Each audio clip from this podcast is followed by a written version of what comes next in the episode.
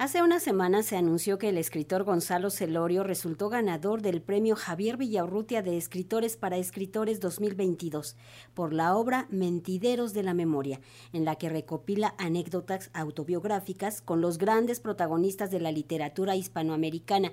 Es entrañable este texto y hay que decir que estos grandes protagonistas son Julio Cortázar, Carlos Fuentes y Juan Rulfo, entre otros.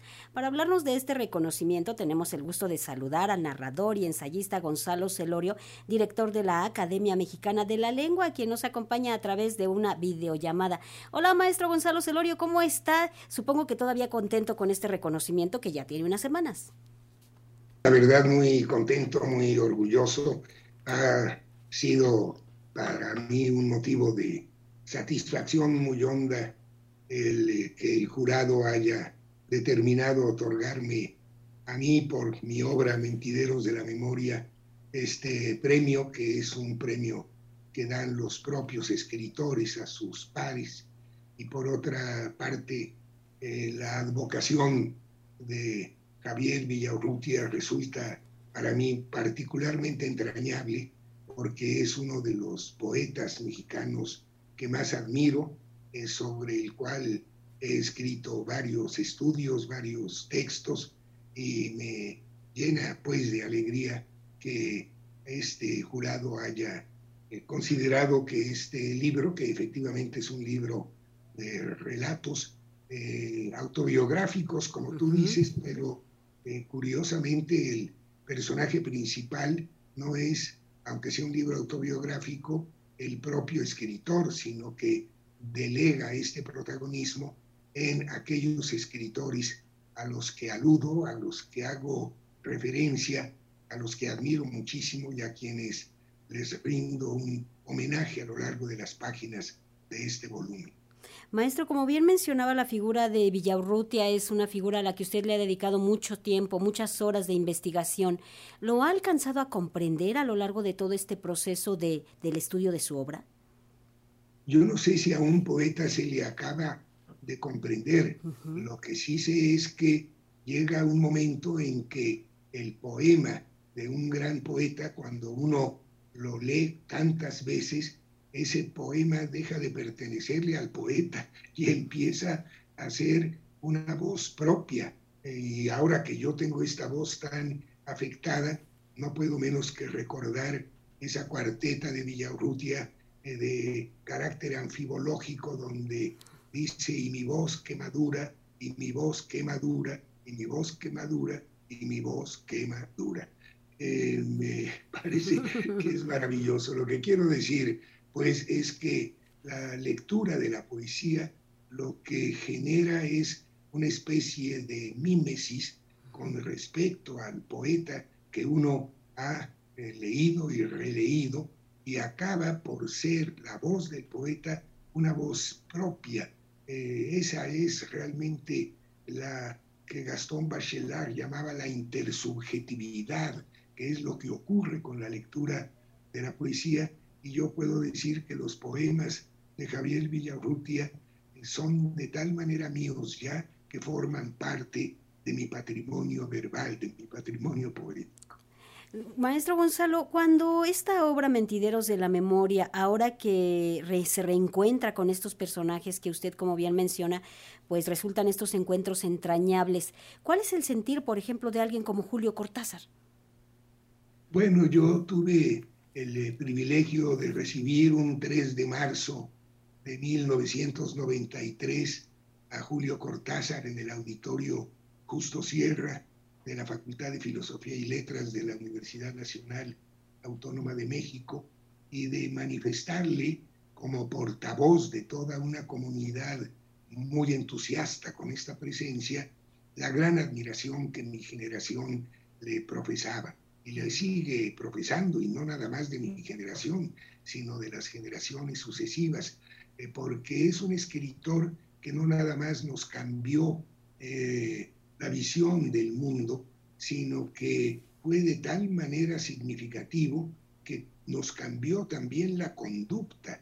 Y eso no ocurre con muchos escritores. Cuando un escritor realmente ejerce una influencia determinada en eh, el lector que yo creo que para mí ha sido la impronta literaria junto con otros dos o tres escritores más importantes de mi vida. Por eso en varias ocasiones digo que mi vida está dividida en antes de JC y después de JC, antes de Julio Cortázar y después de Julio Cortázar. Lamentablemente no pude tratarlo más como a otros escritores eh, con quienes tuve relaciones más constantes, más duraderas, porque Julio Cortázar ya estaba enfermo ese día en que acababa de regresar de Nicaragua tan violentamente dulce como él la describía, y regresó a París y murió a los 11 meses, un 12 de febrero del año siguiente, 1994. Ya lo había yo visto en alguna ocasión anterior, pero nuestro encuentro no se verificó más que a través de un contacto visual, creo que bastante unilateral, por cierto.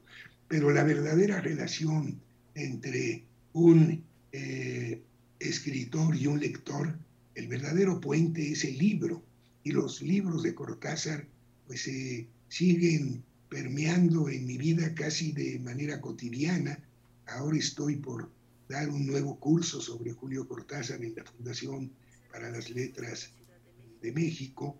Y bueno, es un escritor al que he estudiado en mi calidad de profesor de la universidad durante 50 años de manera sostenida y constante y esta es la gran admiración que tengo, la admiración por su obra, por su literatura, particularmente por su cuentística y por el aliento poético que resuma en muchos de sus textos en prosa.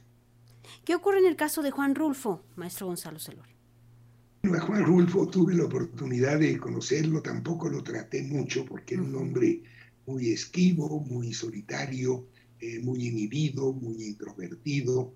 Mm, y bueno, en alguna ocasión, eh, precisamente cuando murió Julio Cortázar y quien fue su segunda mujer, Uñé Carvelis, me invitó a trabajar con ella para la organización de la Fundación Internacional Julio Cortázar, me conminó a que yo invitara a Juan Rulfo como un miembro de honor de esta asociación, lo que me obligó pues a buscar a Rulfo y lo que es verdaderamente prodigioso, y eso lo cuento en estos mentideros, es que cuando fui a visitar al gran eh, autor de Pedro Páramo en el Instituto Nacional Indigenista donde trabajaba, él eh, con alguna actitud al principio un tanto escéptica porque no se acordaba bien de esta cita, finalmente, pues ante el nombre de Julio Cortázar, mm, se abrió la puerta y entonces estuvimos varias horas conversando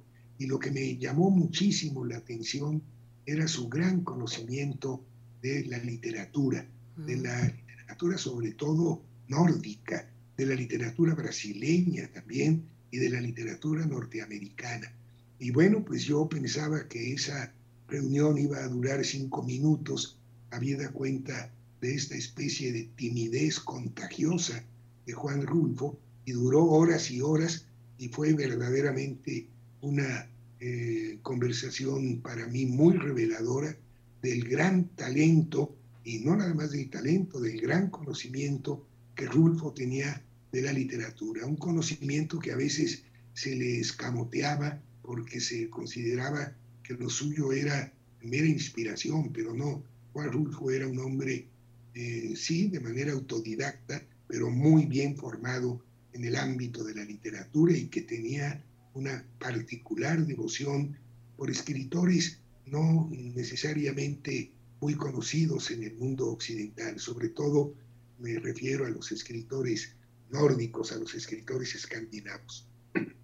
Maestro, el acercarse a estos personajes, aunque fuera de manera breve eh, y escuchándolo, uno se da cuenta que se acerca precisamente a este lado de los hace humanos y los acerca a estos aspectos que de pronto uno no conocería de estos personajes, como aspectos como la timidez, que fueran esquivos. Perdón.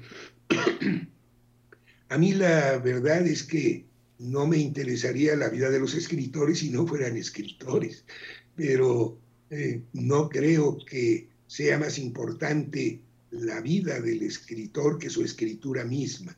Pero el hecho de conocer algunas facetas de su personalidad pueden arrojar luz sobre su obra y propiciar este acercamiento literario. Y esto es un poco lo que yo hago en este libro, porque no nada más hablo de la vida de los escritores o de ciertas anécdotas o incluso de algunas eh, ciertas infidencias, quizás todas hechas evidentemente de buena voluntad. Ese es un libro de crítica literaria. Lo que sucede es que la crítica literaria está de alguna manera subsumida en una especie de anecdotario y no se nota demasiado porque tampoco hay muchos lectores de crítica literaria. Y entonces esta fue una manera, bueno, no sé si tramposa, pero sí estratégica, digamos. Inteligente, digamos.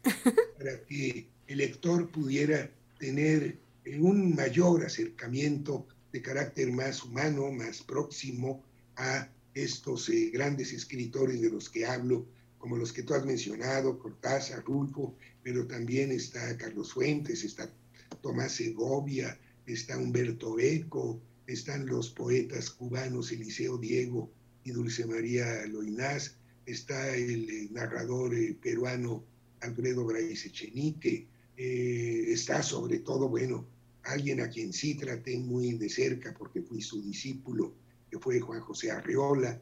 También hablo de Borges, a quien también tuve la oportunidad de ver, aunque fuera pasajeramente. Pero en fin, es una especie de gran homenaje en mi condición de lector, de lector asiduo, de lector profesional, digamos, eh, sin que esto suene a vanidad, pero esto es lo que eh, surge cuando uno se ha dedicado a la docencia de la literatura durante más de medio siglo como yo, pero es realmente un homenaje a estos escritores que son los escritores de la generación anterior a la mía.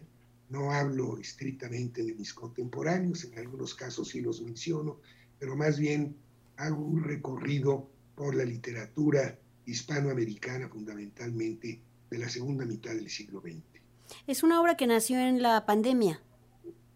Así es, es un eh, libro eh, que eh, nació de un mentidero, es decir, si mentidero es un lugar de especulación, de análisis, de prospección, incluso de rumor y de chisme, a veces, pues la verdad es que con la pandemia Mm, yo organicé un grupo, no yo lo organicé, pero se organizó u organizamos un grupo de nueve amigos que nos seguimos eh, viendo, a veces ya presencialmente, pero todavía también virtualmente. Durante la pandemia todo era virtual, todo era telemático y nos veíamos todos los martes. A ellos les dedico este libro y en alguna ocasión me sugirieron que yo les leyera algo de lo que estaba escribiendo y la verdad es que esto me motivó muchísimo a seguir escribiendo hasta terminar este libro. Yo ya tenía algunos retratos, hay tres o cuatro que ya estaban escritos previamente, que aquí metí un poco de contrabando, el primero dedicado a Julio Cortázar, otro dedicado a Luis Ríos, el de mi visita a los poetas cubanos, pero eh, tenía retratos aislados y lo que me orilló a hacer este grupo, este sinfinamiento, como les llamábamos, le llamábamos y le seguimos llamando, fue a convertir esos tres o cuatro retratos en una galería. Mm. Es decir, que tenía tres o cuatro retratos, dije, bueno, ¿por qué no hacer una exposición completa? Y me di a la tarea de recordar con un espíritu realmente memorialista los privilegiados momentos que tuve de conocer por diferentes, por diferentes circunstancias a escritores realmente enormes a quienes les tributo una gran admiración. Así es. Maestro, ¿en qué está trabajando actualmente? Ando en otro libro de memorias. La verdad es que para mí la memoria ha sido un hilo conductor de, de mi obra literaria desde hace ya muchos años.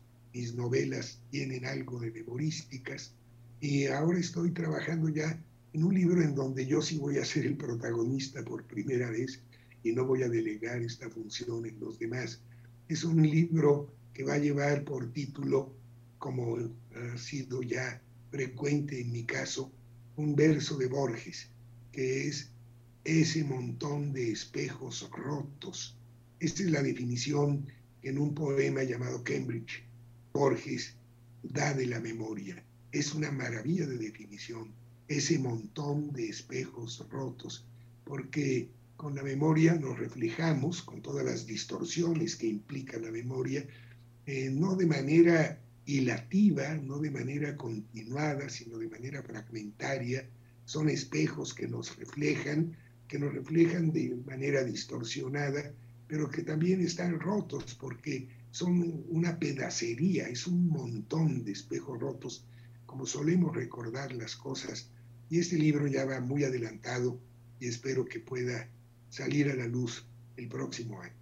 Pues ya estaremos disfrutando de él. En tanto, está pues ya a disposición Mentideros de la Memoria. Hay que leer este texto, de verdad que lo van a disfrutar, porque aunque no sean críticos literarios, está allí el acercamiento a la obra de estos grandes. Maestro Gonzalo Celorio, gracias por estar con nosotros. Nos dio mucho gusto saludarlo y verlo también. Contrario, muchas gracias a ustedes y al eh, público que nos ha escuchado y nos ha visto. Gracias. Un gusto escucharlo, maestro. Hasta pronto. Buen día.